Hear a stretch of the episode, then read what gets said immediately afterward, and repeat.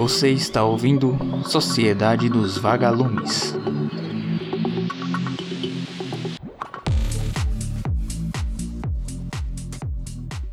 Olá ouvintes, aqui quem fala é o Bruno Ribeiro, estudante de Ciências Biológicas pela Universidade Estadual do Sudoeste da Bahia. Nesse episódio vou comentar um pouco sobre ilustração científica, uma área que gosto bastante. Bora lá!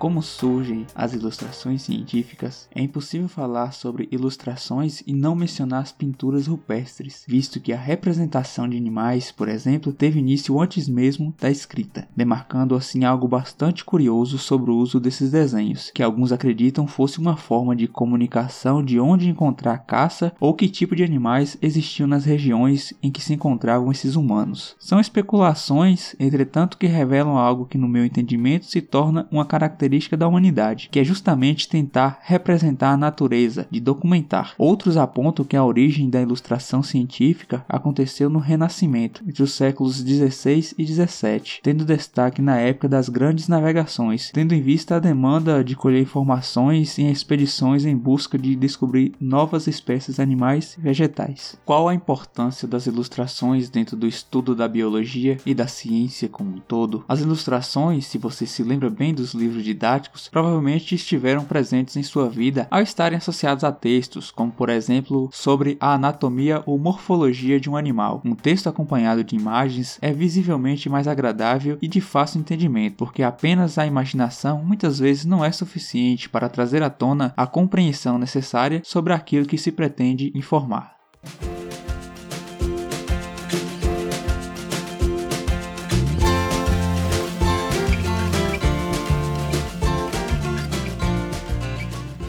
Fotografia versus ilustrações. Quem vence essa batalha? As duas formas de representação são bastante relevantes e cada uma possui seu lugar dentro dos trabalhos científicos e na produção do conhecimento. Com o recente avanço das tecnologias e a facilidade de fazer registros digitais em forma de fotografias, muitas pessoas acabam deixando de lado a possibilidade de ilustração. Dentro do curso de biologia, por exemplo, é comum em aulas práticas que os alunos, após verem algum material, serem cobrados pelos professores a realizar realizarem tais registros em seus cadernos apontando as principais características a respeito do material de estudo. Essa abordagem tem o objetivo de ajudar os estudantes a aprenderem sobre, por exemplo, a morfologia de uma espécie. Embora hoje seja muito mais fácil e rápido tirar uma foto, você acaba perdendo a oportunidade de analisar mais minuciosamente o material da aula. O que devo saber antes de começar a ilustrar? Um bom entendimento sobre o que se pretende ilustrar é essencial para a composição de uma prancha de respeito, visto que o rigor e a fidelidade ao modelo que está sendo ilustrado não podem ser deixados de lado. É indicado que você só desenhe o que está vendo, ou seja, não invente algo só para dar mais charme ao seu trabalho. A escolha dos materiais é também muito importante para a realização. Eu fui instruído pelo meu professor da disciplina de ilustração científica a utilizar grafite em papel papéis com a gramatura mais alta, como por exemplo o Opaline de 180 gramas por metro quadrado. Já na técnica com nanquim, o papel recomendado é o vegetal, que permite inclusive fazer correções caso você cometa algum erro.